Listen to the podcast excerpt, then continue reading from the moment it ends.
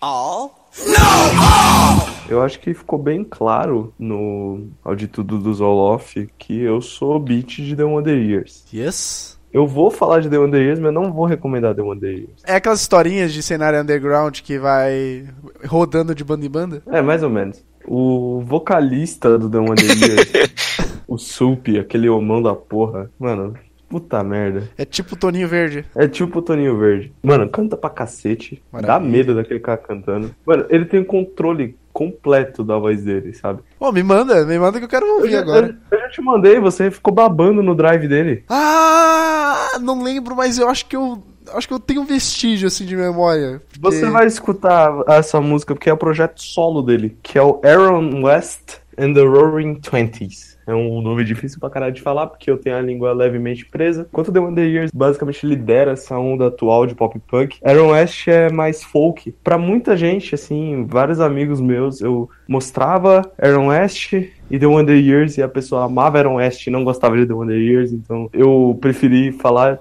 do Aaron West porque eu espero que algum dia eu consiga convencer vocês a ter um auditudo só sobre The Wonder Years. Ou só É. sobre Aaron West, né? Pra, pra dividir os nichos aí. É que Aaron West eu acho que é um pouco mais fácil de gostar. Como eu falei, é mais folk, mais indie, é mais acústico, só o violão. Tem, tem instrumento elétrico, tem guitarra e tal, mas é bem mais suave. Aaron West é um personagem que ele criou e o álbum, que é o que eu vou recomendar, que é o primeiro álbum dele, ele ainda não lançou outro, que é o We Don't Have Each Other, é a história desse personagem contada do ponto de vista do personagem. É esse cara que tá passando pelo pior ano da vida dele. Então, muitas coisas aconteceram e é ele desabafando. E é uma viagem, assim.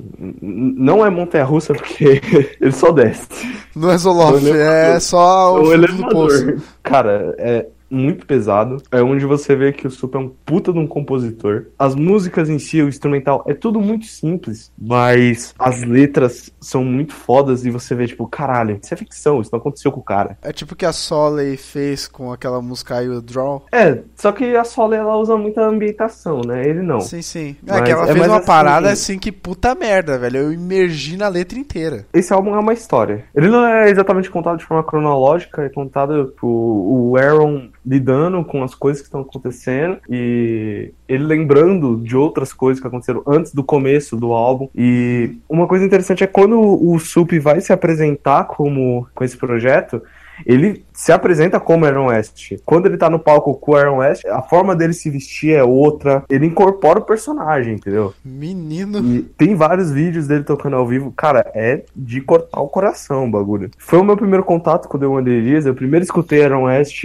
achei muito foda. Eu descobri que ele era vocalista da, do The Wonder Years. Eu lembro que na época que eu descobri, assim, foi de noite, assim. Eu tava deitado na cama, com o notebook na, na, na pança, assim. Caralho. Eu vi o clipe da música que eu vou recomendar e eu mandei pro fã, falei, Falme, é 11 horas da noite, eu tô escutando essa música já tem meia hora e eu tô chorando. Caraca. Escutem esse álbum, eu recomendo muito que escutem, eu recomendo ainda mais que escutem com a letra, tipo, no celular ou no, no, no site qualquer. Leiam a letra enquanto escuta, faz parte da experiência. Pra quem é curioso, que nem eu, e não quer tipo, gostar e ficar curioso o que, que acontece depois da última música, porque acaba num puta de um gancho. Ele lançou um EP depois, o Bittersweet, com três músicas, e falou que tem material pra mais três álbuns, que ainda não lançaram, né? Atualmente ele tá trampando num álbum novo do The Wonder Years, então deve demorar mais pra voltar pra esse projeto, mas é, não é algo que o Sup